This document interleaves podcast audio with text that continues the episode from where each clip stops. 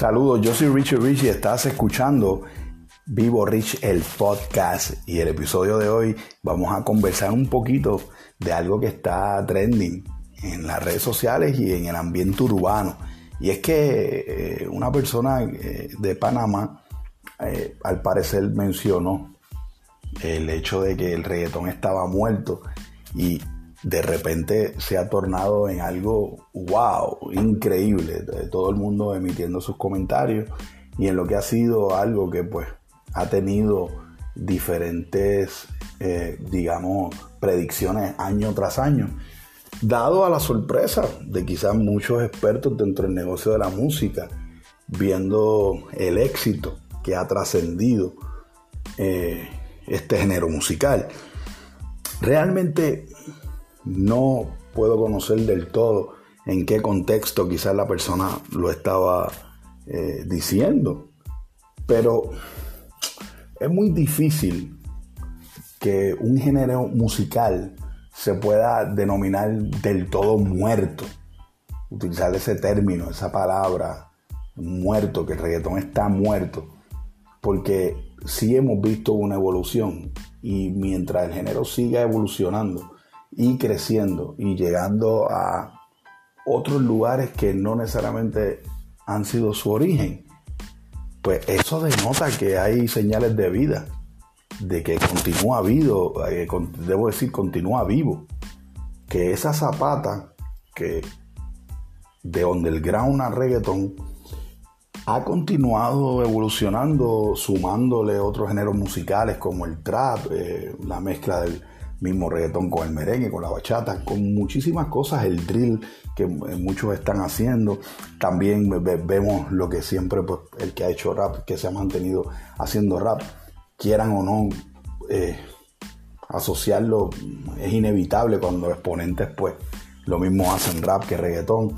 Y dentro de todo esto podemos ver cómo sí tendríamos que calificar y sin entrar en mucho análisis, sencillamente por la práctica de lo que hemos visto, ese movimiento que se ha mantenido año tras año desde su origen, eh, pues hay que entender que precisamente no hay por qué llamarlo un género muerto. No sé si quieren hacer algo parecido, que en un momento dado el hip hop en los Estados Unidos, desarrollaron la campaña de Hip Hop is Dead y todo este tipo de cosas. No sé si esto guarda algún tipo de relación de alguien que quiera entrar dentro de ese eh, mismo proceso que vivieron los eh, raperos en los Estados Unidos cuando en aquel momento Nash decía Hip Hop is Dead.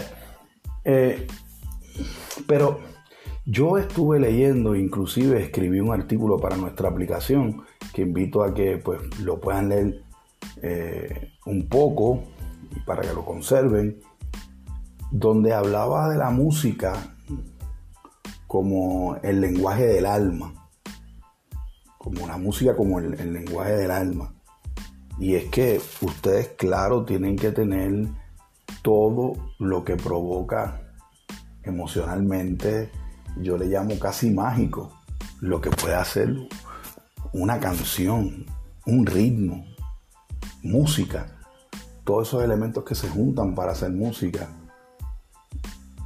Y cómo puede influir en la vida de cada uno de nosotros, o por cada tema tú recordar los cambios por décadas, estilos de vida que se asocian tanto así que la música como arte se han compenetrado tanto con el diario vivir de cada uno de nosotros que hasta se ha adentrado y se han convertido en subcultura.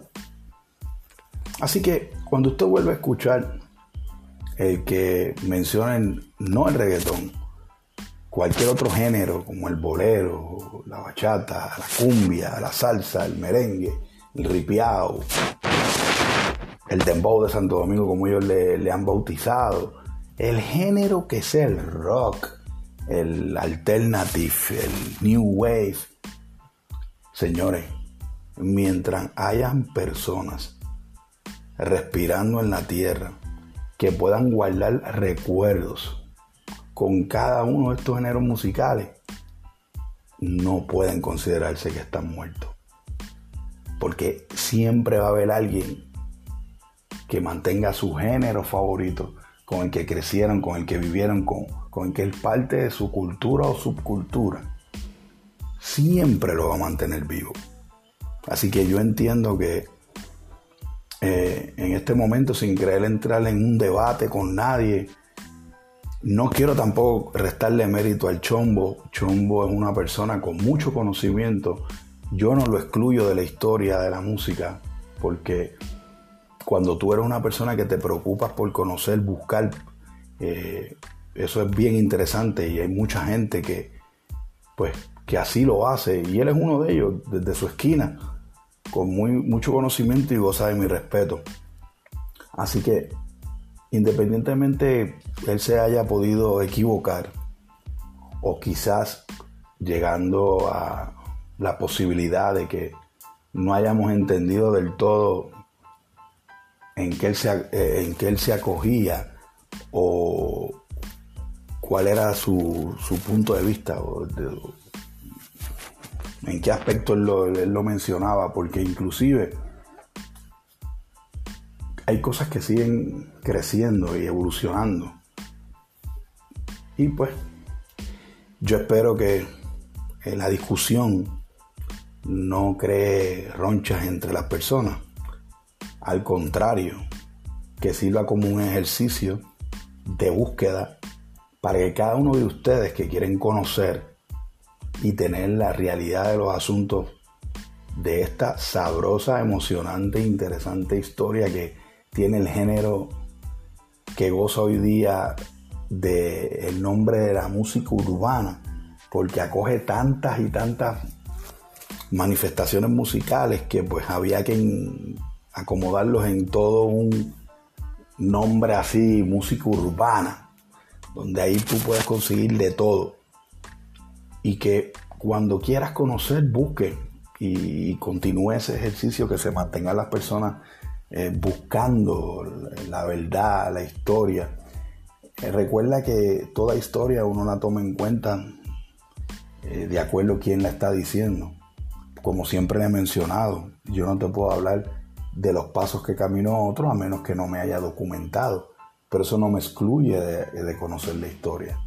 Yo no estuve al lado de Cristóbal Colón, pero sí son unos puntos de referencia para poder conocer qué pasó con Cristóbal Colón e inclusive tener hasta un propio criterio y especular y todo ese tipo de cosas.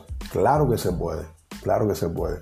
Pero tú siempre vas a tener el conocimiento de acuerdo a los pasos que tú has caminado. No lo que te dijo aquel o te dijo el otro, sino lo que tú conoces. Así que gracias por atendernos un ratito y escucharnos un poco sobre este episodio que les presentamos, donde estamos hablando un poquito si realmente el reggaetón está muerto o no. Yo soy Richie Rich, esto es Vivo Rich, el podcast.